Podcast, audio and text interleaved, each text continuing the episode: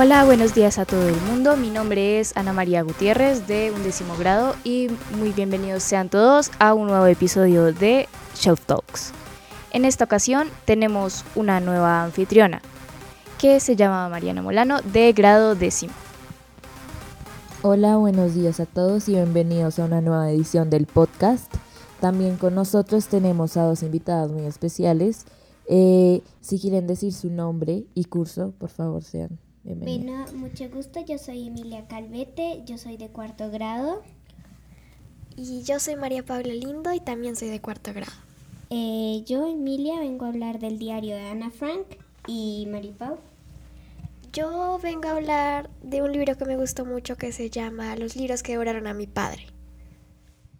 Bueno, como este año el podcast se está centrando en cambio y transformación, tenemos unas preguntas para ustedes. Primero, como en el libro que leyeron, ven la transformación que sucede durante el libro.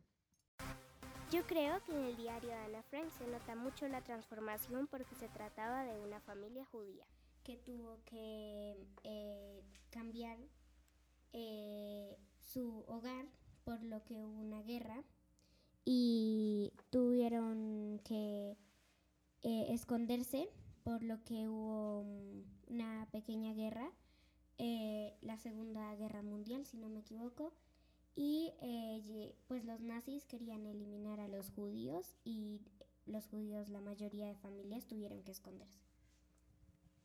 Yo vi una transformación en el libro porque de los libros que llevaron a mi padre, porque el niño era un niño normal, muy normal, que luego empezó a leer libros porque descubrió que su papá leía muchos libros y que por eso eh, sí había muerto. Segundo, les quiero preguntar también cómo o cuáles cambios identificaron en el libro, ya sea en los personajes o en la trama. Bueno, pues yo noté un cambio que es de em, ambiente por lo que al principio estaban en su casa, iban a los supermercados normal como toda la gente y eh, luego se tuvieron que esconder y les pasaban todo por escondidas. Y en los personajes yo noté que Ana Frank cambió de actitud porque antes era, era una niña em, que le gustaban las aventuras, pero cuando el, encierro eh, se volvió una niña más pasiva.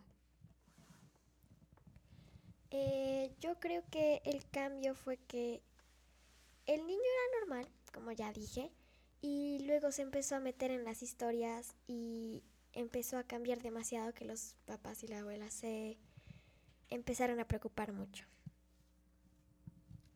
Ok, em, siguiendo, también quiero resaltar que estos libros son muy reconocidos a nivel mundial. Entonces, desde su perspectiva, y de lo que alcanzaron a conocer del libro, cómo este libro tuvo un impacto primero personal y después a mayores rasgos o en general.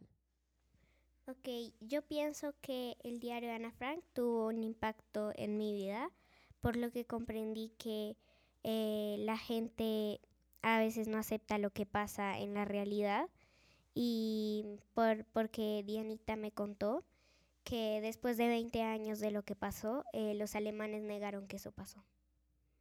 Entonces, también pienso que a nivel em, pues, mundial, yo creo que afecta ese libro por lo que uno tiene que hacer conciencia de la realidad. Eh, para mí generó un impacto porque yo me identifico mucho con ese personaje, porque yo también leo libros y también me meto en la historia, entonces me generó un impacto. Y también me parece que genera un impacto general porque también hay muchas personas que leen libros y me gustaría que otras personas supieran que los libros también pueden cambiar vidas. Ok, muchas gracias. Tú mencionaste, por ejemplo, cuando estabas hablando del libro de Ana Frank, eh, que Diana eh, también te ayudó como a entender el impacto personal. ¿Puedes contarnos un poco quién es ella y cómo influyó en esto? Bueno, eh, Diana Naya es acá en el colegio la eh, profesora de biblioteca. Ella me recomendó muchos libros porque ella dijo que hasta nosotras empezamos a que nos gustan los libros de misterio y eh, también me recomendó ese por lo que ella piensa que también tiene la gente tiene que hacer conciencia de lo que pasa en, el, en otras partes del mundo y no solo lo que pasa acá. Ella también nos dio una pequeña charla que nos dijo que mundialmente la gente a veces no reconoce lo que pasa en su país.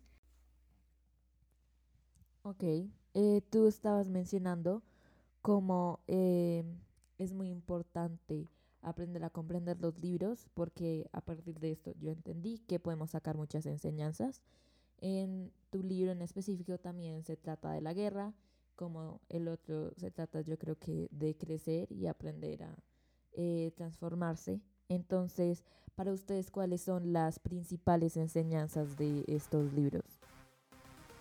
Una de las principales enseñanzas es que tenemos que reconocer lo que pasa y lo que pasó, porque no podemos negar las cosas que fueron verdad, pero uno no dice como, uy, eso no pasó, pero en realidad la gente no acepta lo que es la realidad y, y pues hay gente que no, no le gusta eh, aceptar lo que realmente pasa. Las principales enseñanzas para mí es que tenemos que aceptar a las personas con sus gustos y también aceptar que pueden cambiar y que no siempre tienen que ser las mismas personas de siempre.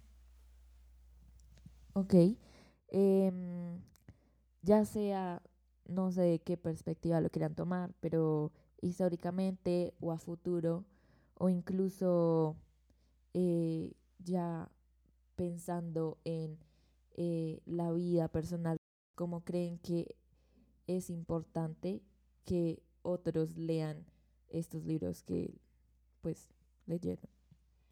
Yo creo que es importante que lean los libros que devoraron a mi padre porque me parece que pueden cambiar ellos también de la misma forma que cambié yo o de una manera diferente y que eh, también prueben cosas nuevas porque la portada no se ve muy interesante, pero cuando lo lees ya van cambiando de tema y es muy interesante.